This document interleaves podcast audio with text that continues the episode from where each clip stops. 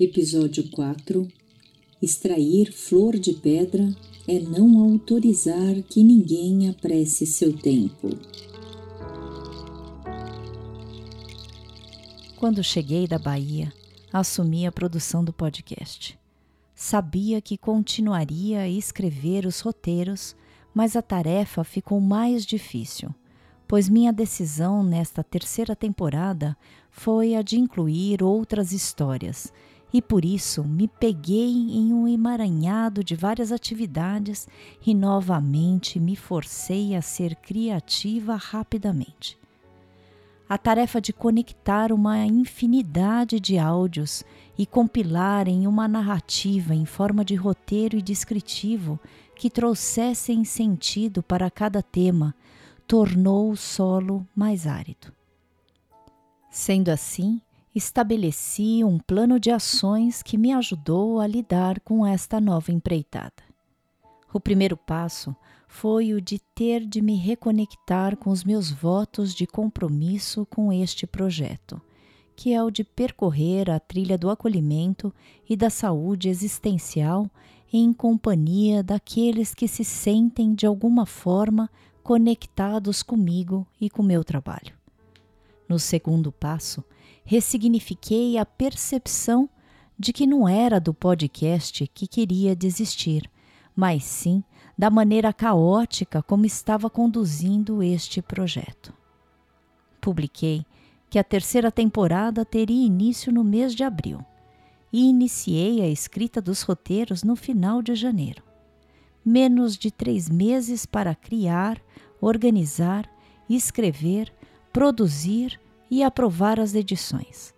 Além disso, todos os vídeos para divulgação da terceira temporada foram feitos por mim, o que me tornou cada vez mais aflita. Parei novamente, respirei e, apesar da percepção de que havia errado no tempo do planejamento, confirmei que realmente deveria ter me dado mais tempo para toda a produção.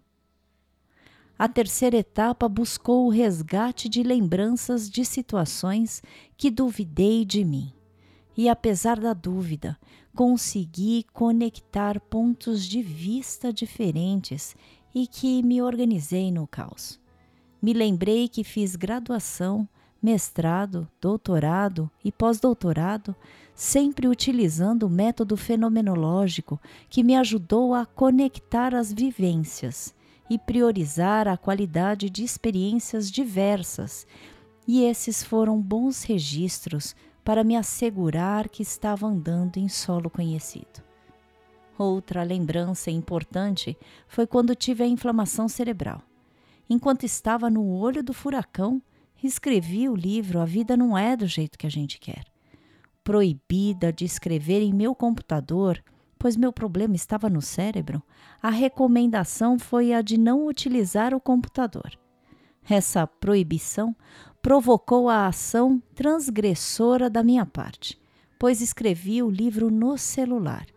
E quando qualquer profissional da equipe do hospital chegava, escondia meu equipamento de produção, o celular, embaixo do travesseiro.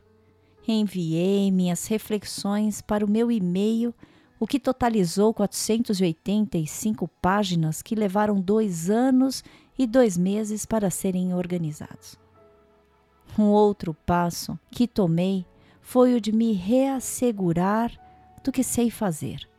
Contei para mim o que eu estava fazendo e já era uma ação conhecida. Lembrando que me especializei em lidar com pessoas que andam em solos fragmentados diariamente tive um insight de que minha vida sempre foi assim.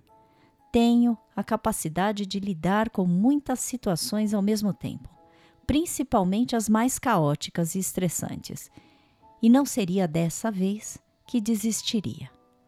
O último passo foi o de tomar a decisão de que não apressaria minha espontaneidade e criatividade para conectar os eventos do dia a dia. Foram horas a fio escutando cada áudio, elegendo as verdadeiras pérolas das palavras das pessoas e escolhendo as minhas falas. O trabalho triplicou e em alguns momentos me via sem saídas. Até que li a mensagem do meu amado Rubem Alves e me acalmei. É dessa bagunça que nasce a literatura. Quem lê nem imagina. Vê as ideias organizadas, bonitinhas, uma atrás da outra. Não tem a mínima ideia do caos de onde nasceram. Para meu consolo, Nietzsche dizia que o segredo da criatividade é ser rico em contradições. Consegui me reconectar com tudo e me tranquilizei quando li esta frase. Certo dia, vi em uma plaquinha que se tirarmos o C da palavra calma, fica alma. Sendo assim, percebi que este é o caminho do bem-estar. Dar-se a oportunidade de ir com calma para que a alma possa ser desvelada. O frescor da inovação não pode se perder e não deve ser encaixado na rotina frenética que já temos. Repito, nada do que significa prazer e bem-estar deve ser encaixado nem apressado. Brincando com a palavra criação, temos duas outras palavras: criar, ação. Criar significa dar existência a tirar do nada. Portanto, não deve ser encaixe de nada nem remendo para se dar um jeito. A criação merece espaço.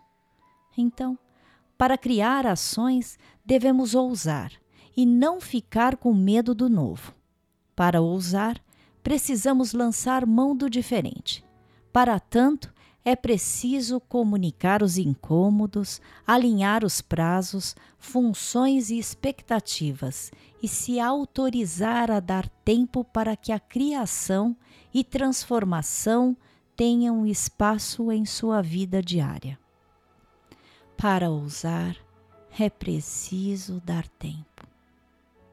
A partir deste episódio, peço que você assuma um fluxo diferente perceba como tem projetado e se apoderado das suas produções. Faça diferente. Dê mais tempo para criação, elaboração e execução. Dê mais tempo para que suas criações e produções possam se desenvolver. Se dê conta de que deseja mudar. Você precisará primeiro dar tempo para que o novo receba espaço e acolhimento precisos para surgir a novidade.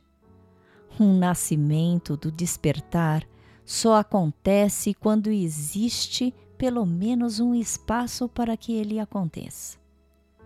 O novo é a promessa de transformação que te ajudará a mudar suas ações para o seu próprio bem-estar. E assim, lembro de uma frase minha. Como posso receber o luxo se só me abrir ao lixo? Aceitar o luxo requer dar tempo para que esse luxo não seja misturado ao lixo. A conclusão de tudo isso é a de que ninguém apressa meu tempo. E para isso acontecer, terei de me organizar mais, me recriar ativamente para que consiga finalizar aquilo que me comprometi. Andar no passo do outro acelera ou atrasa meu passo. Por isso, respeite seu próprio passo.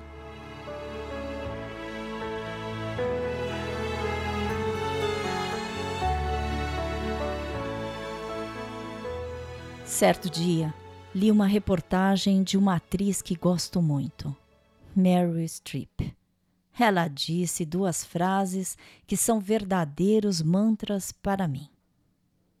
Que ninguém tire de mim as rugas da minha testa, obtidas com espanto diante da beleza da vida, ou as da minha boca, que mostram o quanto eu ri e quanto beijei, nem os círculos escuros dos meus olhos, Neles está a lembrança de quanto eu chorei.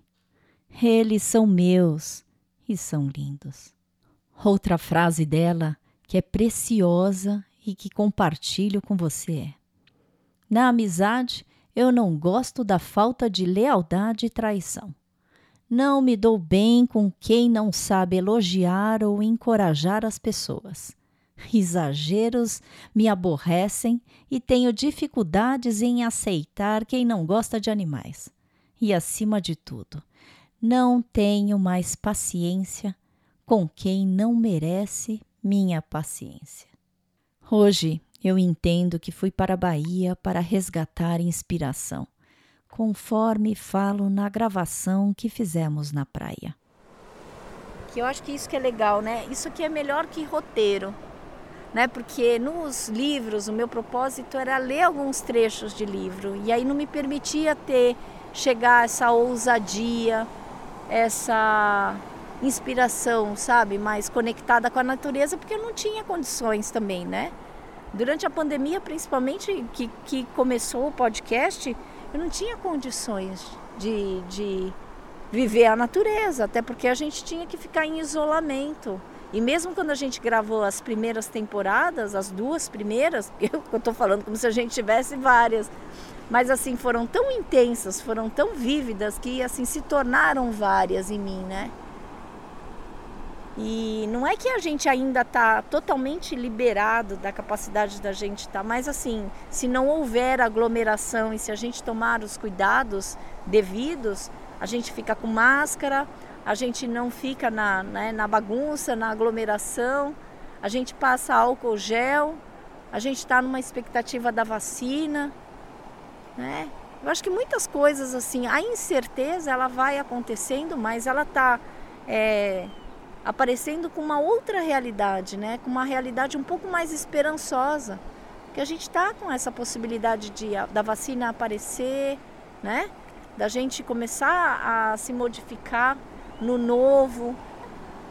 É, e o novo real ele tem que se refazer todo dia também.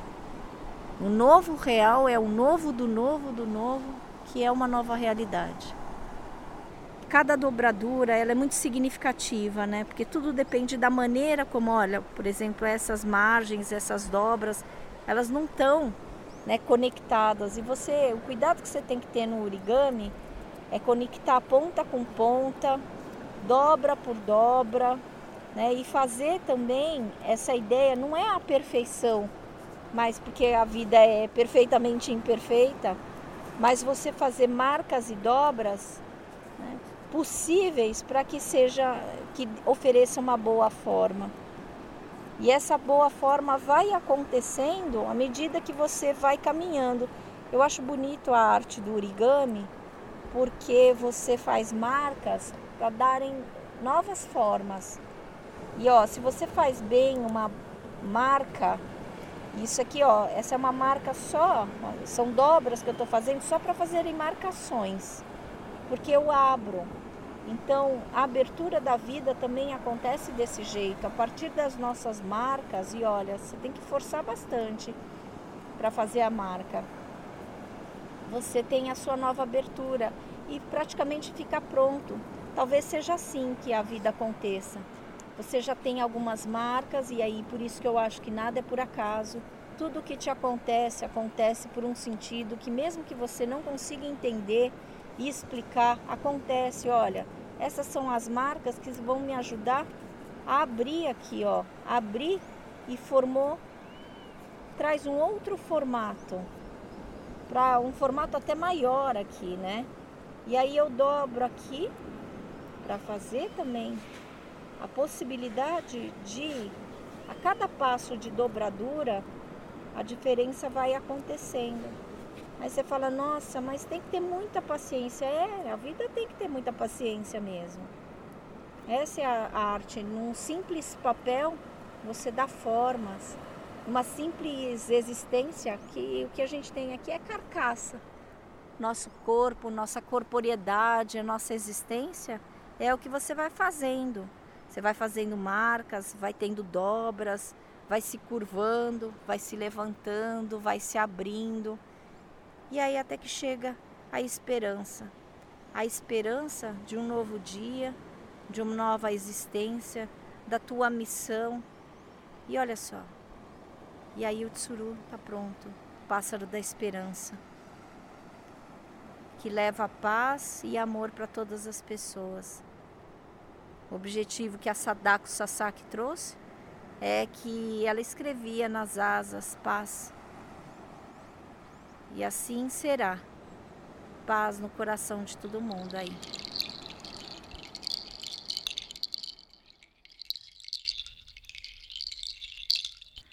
Através da minha relação com os origamis, encontrei um sentido para estar junto e para valorizar as pessoas que cruzam meus caminhos.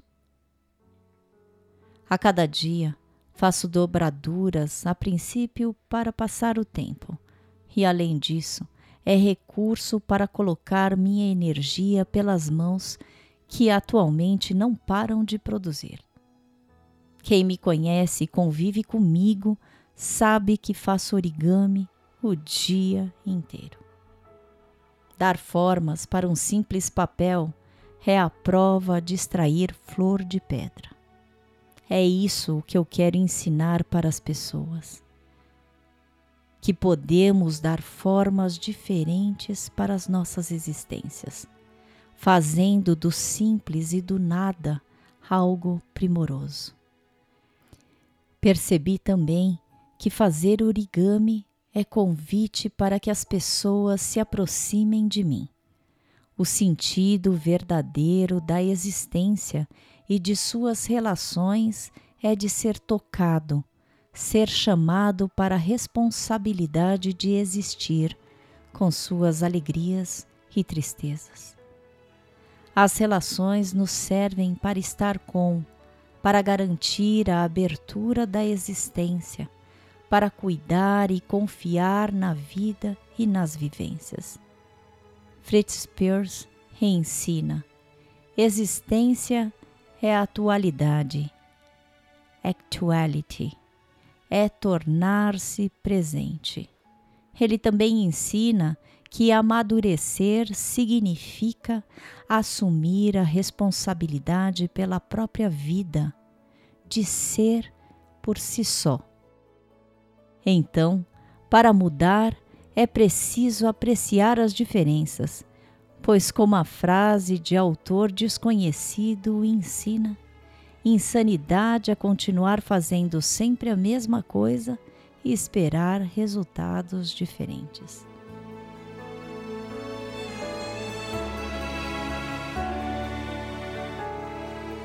Meu sonho de consumo de ter filhos que possam me acompanhar na feitura dos origamis em minhas andanças foi realizado na viagem para a Bahia, pois tive o privilégio de ensinar vários origamis para Gabi e Paula. Em uma das minhas aulas de feitura do marcador de livros, me dei conta que falei sobre a importância de cuidar das marcas. Se você repete aquilo que está errado, você vai ter uma marcação errada. E a tendência é assim, nossa, mas já está feito. Então não fica forçando. Se está errado, já vai corrigindo já de primeira. Corrija na primeira marca. Corrija o primeiro erro, porque há tempo de mudar e de se transformar. Para se plantar uma sementinha de esperança e ser lembrada por você que me ouve e me acompanha, gostaria de te convidar a resgatar cada vez mais a fé na sua existência. A vida é a arte que leva tempo, e a criação de quem somos merece tempo para executarmos nossa arte. Lembra que um dia, quando criança, você se machucou e vieram te dar um beijinho, dizendo que passaria? Então, acreditar e ter esperança não custa nada até porque um dia você já acreditou que um simples beijo curaria a sua dor.